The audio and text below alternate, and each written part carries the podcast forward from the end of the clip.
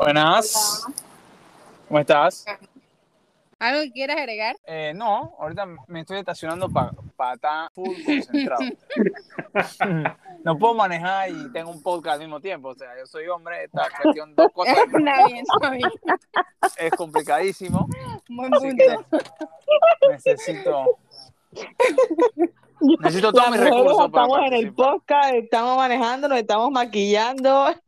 Sí, probablemente sí. Estoy ready. Ready, ya. Ya. Sí. Bienvenidos. Bienvenidos. ¿Qué tal, gente? ¿Cómo les va? Hola, bienvenidos a Letras Aficionadas. Hoy tenemos un tema bien interesante, que es más que nada como si somos escritores de mapa o brújula. Todo el mundo sabe que, pues, mis dos primeros libros, una línea, pero el tercero fue full brújula, ¿verdad, Andy? Correcto, exactamente. Y Entonces, bueno, ajá. Para el tema de, de- de la edición, o sea, como estábamos hablando, a los, a, a los que nos escuchan con frecuencia saben que nosotros los escritores siempre tenemos estas situaciones que se nos dan eh, al momento de la edición. O sea, no sé si, no se me dirá Mari, Plinio, eh, qué piensan acerca de esto, que empiezan una historia y de pronto cuando estás en la fase de edición, que ya tienes tu libro listo, que estás editando, eh, resulta que la trama ya no te llama tanto la atención y entonces la vas modificando primero poquito a poquito, luego un poquito más y terminas quedando con dos libros completamente diferentes o terminas quedando con un libro que te has visto obligado inclusive a cambiar el título.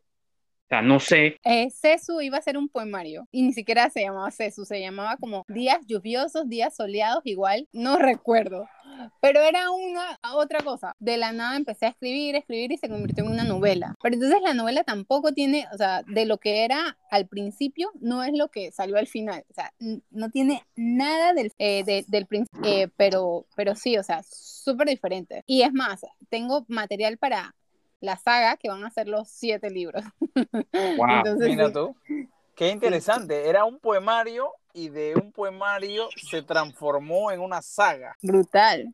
Brutal, exacto, esa es la palabra, brutal. Mira que a mí por mi parte también me ha pasado, yo, yo trato de ser un escritor tipo, tipo mapa donde yo diseño la historia que quiero transmitir desde que comienza hasta que se termina. Pero en el camino, como que me voy transformando también en brújula y la historia va fluyendo según la, propia historia, como que se apodera de, de la situación y va fluyendo y algunas cosas van cambiando. Y cuando hago la edición, entonces me ha pasado también, como mencionó Andy, que me percato que hay cosas eh, que debo corregir y cambiar y y, y termino en, en, una historia un poco diferente. De hecho, eh, aquí en confianza con, con, los oyentes, el gen arcano le, le, pasó eso. Al principio el gen arcano no se llamaba el gen arcano, historia fluida diferente. Y cuando yo empecé a hacer la, la edición de, de, la historia, de qué estaba ocurriendo, comenzó a cambiar tanto que al final obtuvimos el historia del gen arcano secuestro. Y el archivo original por ahí está guardado, eh, porque pinta para otra historia, pero no fue la que terminó saliendo a la luz. Así que ese proceso es tan interesante que tiene esa particularidad. Es como la magia de la edición. Así mismo, la magia de la edición. Buen término.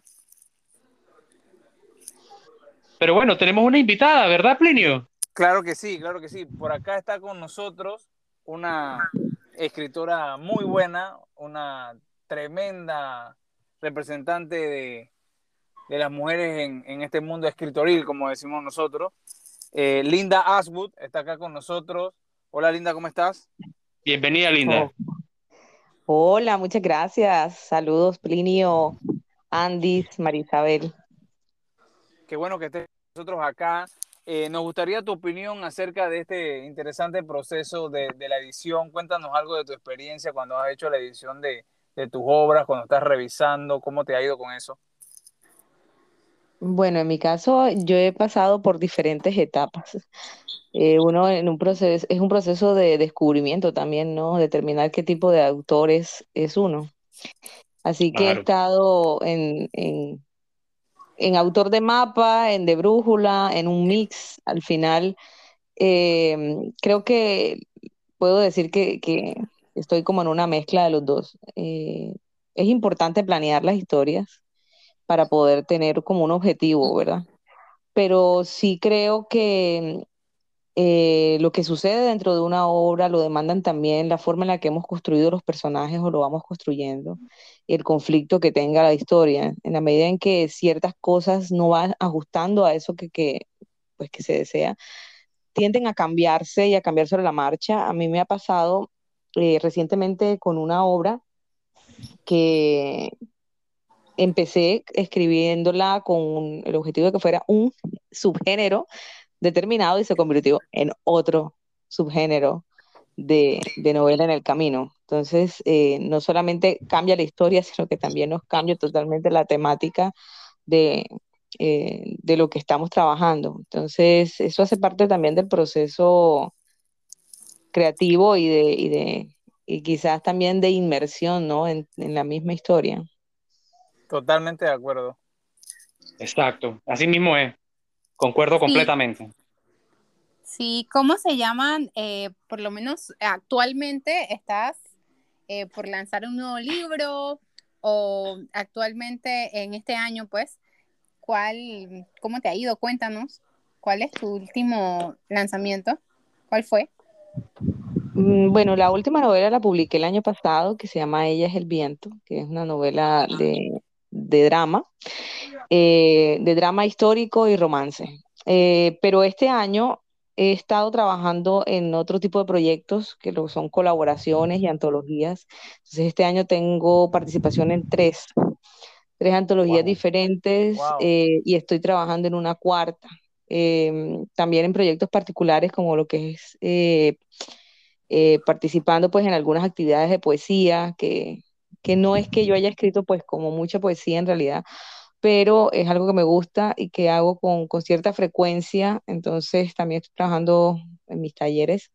No le crean, escribe súper buena poesía, no le crean. y, el, tema del cuento, el cuento, estoy trabajando cuentos también. Ah, buenísimo. qué, chévere, estás trabajando varios géneros. Eh, no sabía que, que, que entrabas en poesía también, Linda, qué bueno. Y, de, las, de las antologías que, estás participando este año, ¿de qué subgénero son? Eh, eh, son en cuento y en poesía. Las antologías tienen de las dos. Eh, son como antologías mixtas. Una es una antología con unos colegas de diferentes países.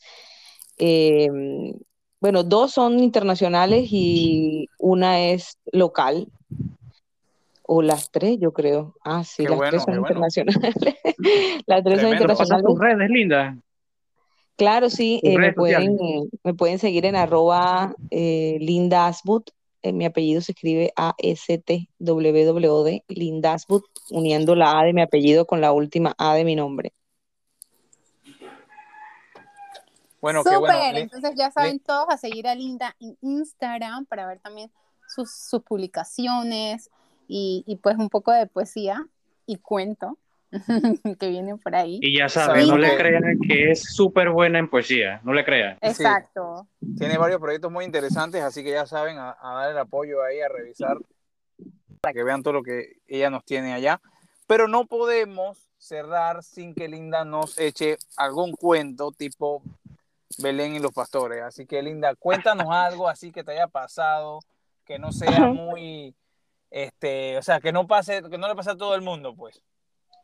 Bueno, yo creo que eso le puede suceder con alguna cierta frecuencia a, colegas también del gremio, pues no, no digo que fuese exactamente a mí, eh, solamente, pero así recién, recién, uno siempre tiene historias, pero recién, recién me pasó una en el lanzamiento del libro de una colega. Oye, qué a feo. a ver, a ver. Lo, que pasa es que dentro, dentro de la presentación del libro de la colega, pues nos hicieron una invitación a, leer unas poesías propias. Entonces, estando en medio del evento, pues cuando estamos, pues nos entregaron la carpeta con lo que íbamos a leer, porque pues muy amablemente eso se organizó con tiempo.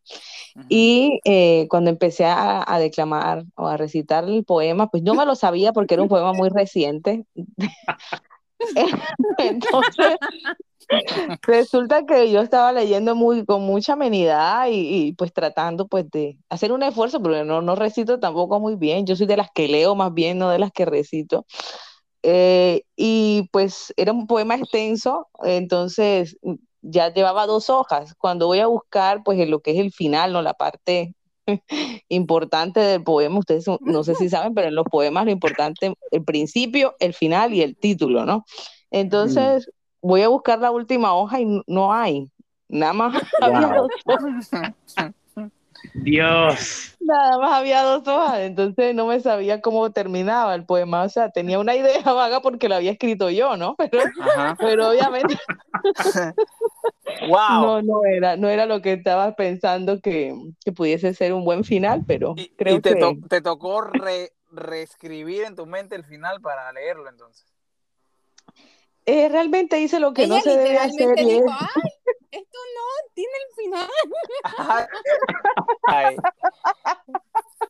Sí, sí, sí. No, no, no, me, no, no, no fui capaz de improvisar porque, entre otras cosas, eh, uno piensa mucho cuando va a escribir una poesía Claro. y tiene que tener pues exactamente claro, porque ese final, para llegar a ese final ha costado mucho, ¿no? claro, Eh, claro. el error er- también es, como les digo, era un poema muy fresco, no tenía, no tenía mucho tiempo de haberlo escrito, entonces uno usualmente de tanto leerlos o releerlos o, o recitarlos se los aprende. Exacto. Este, este no fue el caso. Esa es una situación de Belén eh, de nosotros acá. En Exacto, verdad, en Belén con los pastores. En verdad, ahí en Belén con los pastores estuvo la colega que lanzaba el, el libro y, y también ella porque no ¿Quién sería? ¿Quién sería? Hola. ¿Quién, ¿Quién sería? Sería tal cual. No, pero saben que lo curioso es que uno usualmente lee, lee lo que le entregan antes de leerlo, ¿no? Es- creo que ahí también fallé bastante yo. No, sí, tú también en Belén con los pastores. Bueno, tre- tremenda enseñanza para todos los que están escuchando esto y para nosotros también. Cuando vayamos a, a participar en algo de esto, revisar que el final esté. Exacto, siempre leer y buscar las Importantísimo. paginitas. Así es. Bueno, muchachos, eso ha sido todo por hoy en Letras Aficionadas. ¿Cómo es que Andy le puso el nombre el otro día?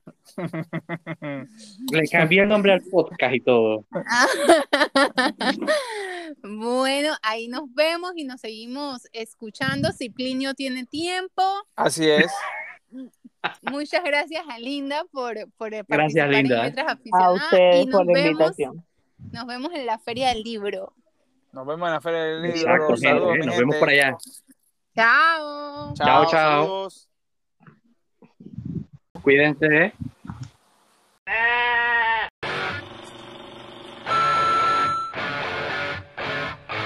Después de los eventos en Londres, extraños sucesos se apoderan de Francia.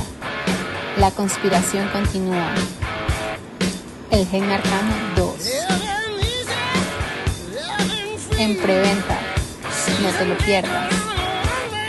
Autor Plinio González.